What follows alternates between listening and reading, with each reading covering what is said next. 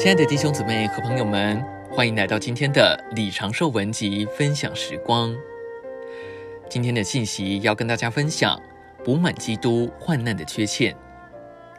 在雅各书五章中，这位寻求者已在诸天界里，主却呼召他从诸天界下来，但他却告诉主：“我脱了衣裳，怎能再穿上？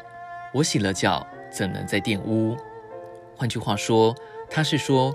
我已经脱去旧的性情，我现今在诸天界里，所以我怎能再将它穿上？主的众寻求者否认世界，这是很美妙的事；否认他们自己，这更是荣耀。但有一天，主要来呼召我们，叫我们否认自己属灵的成就，像主所做的一样。他原是神，但他把他的神性放在一边，下到地上来，成为一个卑微的人。借着成为忧患之子而受苦难，以完成神的定旨。今天原则上也是一样，有许多的基督徒追求一般的属灵，但在他们达到属灵最高的地步后，如果他们对主的确是认真的，主会为着神永远的定旨来呼召他们否认自己的属灵。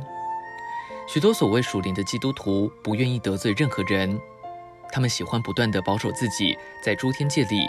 那样高超，那样奇妙，那样属灵，像天使一样。但是主会说：“我们离开利巴嫩，下到山谷里去。我是夜路下的受苦者，在我的受苦中仍有所缺，需要补满。你很属灵，每个人都羡慕你。但我的身体在哪里？我的教会在哪里？”亲爱的弟兄姊妹，我们如果留在诸天界里，就会很属灵，而且不会得罪任何人。我们对所有的人都很温和亲切，绝不会与别人有纠葛。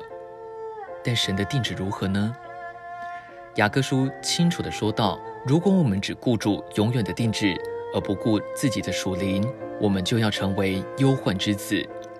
我们必须将自己向这位被夜露滴湿的一位敞开，为着基督的身体补满基督患难的缺欠。